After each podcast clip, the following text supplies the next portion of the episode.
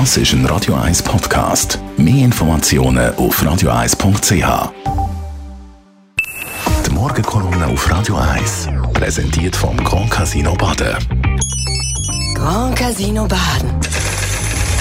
Baden im Guten Morgen, Matthias. Guten Morgen miteinander. Gestern hat es äh, vom Bundesrat Stromspartipps gegeben. Ja, nach der Krise ist bekanntlich vor der Krise. Seit gestern ist es staatlich offiziell.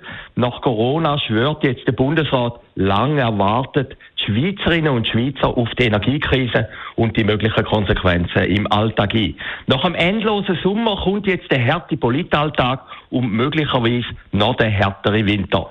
Nach dem Lebemann und Corona-General Berset muss man sich jetzt bald auf die regelmäßigen und leicht spröderen Auftritte und Lagerbeurteilungen von der Energieministerin Sommaruga und dem Wirtschaftsminister Pamela einstellen.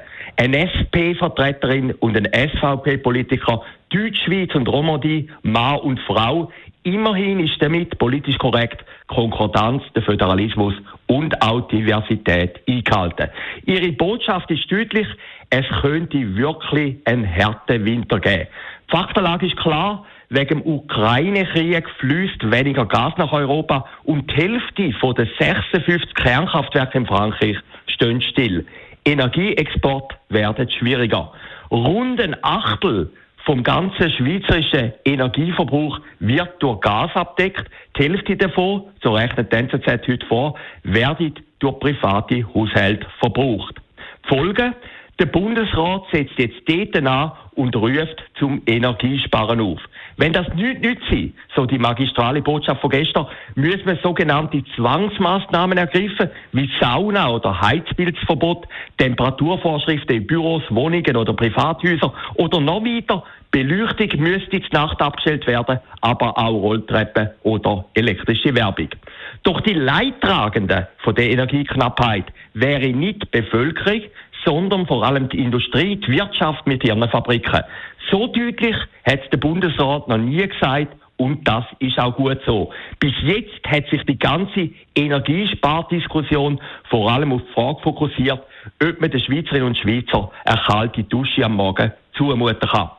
Irgendwie erinnert die bundesrätliche Argumentation von gestern ein bisschen an die Corona-Krise.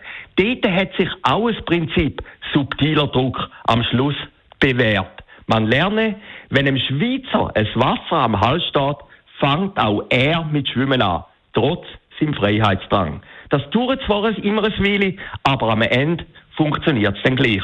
Und vielleicht gibt es eine ganz kleine Chance, dass der endlose Sommer, den wir jetzt haben, wirklich endlos ist und bis in den Winter eindauert. Dann können wir nämlich aufs Heizen verzichten. Durch den Gefallen macht uns nicht einmal Klimaerwärmung. Die Morgenkolumne auf Radio 1. Jederzeit zum Nachlesen. Die Kolumne vom persönlichen Verleger und Chefredakteur Matthias Ackeret auf radio1.ch und auf der Radio 1 App.